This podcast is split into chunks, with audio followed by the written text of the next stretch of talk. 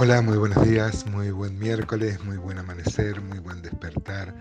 Ojalá el Señor así lo quiera, eso es lo que significa la palabra. Ojalá cada uno de nosotros pueda tener un día de desafíos espirituales, de conocer más al Señor, que podamos aprovechar este día en caminar más cerca del Señor, aprendiendo de Él. Hoy estamos por delante, tenemos por delante una porción que seguramente también nos llevará varios días porque es muy rica. Dice Tito 3, del 12 al 15, cuando envíe a ti a Artemas o a Tíquico, apresúrate a venir a mí en Nicópolis, porque allí he determinado pasar el invierno. A Cenas, intérprete de la ley, y a Apolos, encamínales con solicitud, de modo de que nada les falte y aprendan también los nuestros a ocuparse en buenas obras para los casos de necesidad, para que no sean sin fruto. Todos los que están conmigo te saludan. Saluda a los que nos aman en la fe. La gracia sea con todos vosotros. Amén. Es impresionante, a mí no deja de sorprenderme la capacidad de síntesis que tiene el apóstol Pablo, como en pequeñas frases resume conceptos maravillosos o para los que saben leer o nos animamos a leer un poco entre líneas guiados por el Espíritu Santo, uno puede descubrir acá riquezas maravillosas. Primero le escribe a Tito y le dice en el versículo 12, cuando envíe a ti a Artemas o a Tíquico, apresúrate a venir a mí en Nicópolis, porque allí he determinado pasar el invierno. Ya habíamos visto lo importante que era Tito para el apóstol Pablo. No solo era un hijo en la fe, sino que era un apoyo muy importante para él en el ministerio. Si uno lee 2 Corintios 2, 12 y 13, dice así la palabra de Dios, cuando llegué a Troas para predicar el Evangelio de Cristo, aunque se me abrió puerta en el Señor, no tuve reposo en mi espíritu por no haber hallado a mi hermano Tito. Así, despidiéndome de ellos, partí para Macedonia y ya habíamos sacado esta aplicación en su momento de cómo el apóstol Pablo, aunque tenía mucho trabajo, aunque se le abrió puerta para el Evangelio, muchas veces él tenía mucha oposición, sin embargo acá tenía este, apertura para el Evangelio, pero no encontró reposo. ¿Por qué? Porque no estaba Tito, este hermano que sostenía este, emocionalmente también su ministerio. Qué bueno ¿Cuánto podemos sacar acá acerca de la importancia de los hermanos? La importancia del equipo, de que no somos un llanero solitario, eh, que la obra se hace juntos. Alguna vez podemos hacer una reflexión acerca de todas las veces que aparecen en las cartas de Pablo las frases unos a otros. Por ejemplo, hoy para traer a la consideración nomás, dice Romanos 12, 5, por ejemplo, del 4. Dice, porque de la manera que en un cuerpo tenemos muchos miembros, pero no todos los miembros tienen la misma función, así nosotros siendo muchos somos un cuerpo en Cristo y todos miembros los unos de los otros. No tener hermanos y hermanas que no dice los unos y los otros, que ya sería maravilloso, ¿no es cierto? Así nosotros, siendo muchos, somos un cuerpo en Cristo y todos miembros los unos y los otros. Los unos los que saben de la Biblia, los otros los que no sabemos tanto, los que mm, son muy santos, los que no somos tanto. Este, sin embargo, ya sería maravilloso los unos y los otros, ¿no?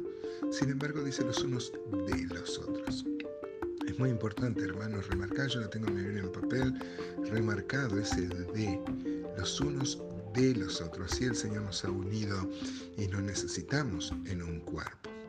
Hay algunos cristianos que creen llevar una vida cristiana sin tener comunión unos con otros, sin saber de los hermanos, o ahora que no nos hemos podido reunir en este tiempo de pandemia, hay algunos que se han acostumbrado y creen que se puede llevar adelante una vida cristiana sin reunirse con los hermanos, sin ver a los hermanos, sin amar a los hermanos, sin renegar, claro que sí, con los hermanos que también forma parte del plan de Dios. Así que aprendemos mucho en este versículo 12 este, de que Pablo lo mandó a llamar a Tito este, a través de Artemas o de Tíquico. De Artemas se menciona solo en este texto, pero de Tíquico se menciona en otras partes y podemos aprender también de lo importante que era Tíquico para el apóstol Pablo. Tíquico parece haber eh, sido miembro de la iglesia en Éfeso.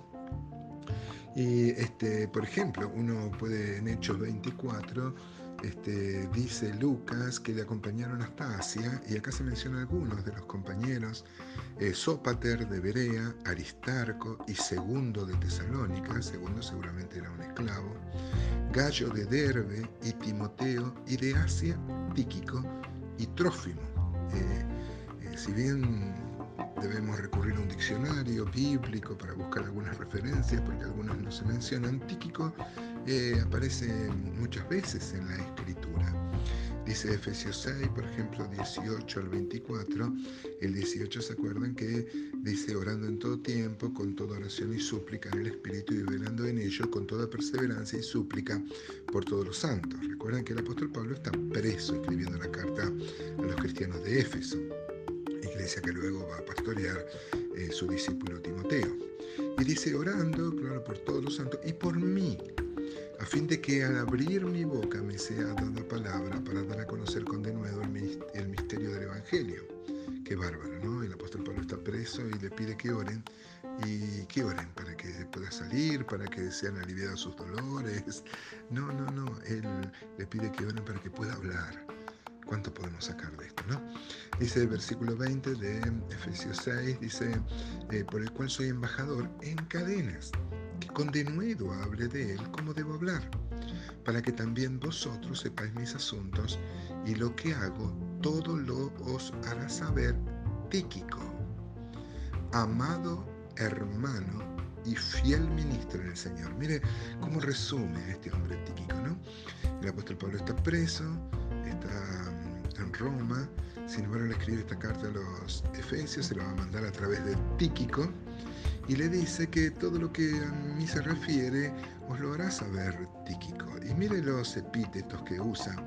Dice, amado hermano y fiel ministro en el Señor, en el cual envía a vosotros para esto mismo, para que sepáis lo tocante a nosotros y que consuele vuestros corazones. Ser Tíquico no solo era un informante, era alguien que fue enviado para consolar los corazones de los hermanos de Éfeso. Paz sea a los hermanos y amor con fe de Dios y Padre de nuestro Señor Jesucristo. La gracia sea con todos los que aman a nuestro Señor Jesucristo con amor inalterable. Mire cómo pensaba el apóstol Pablo estando preso.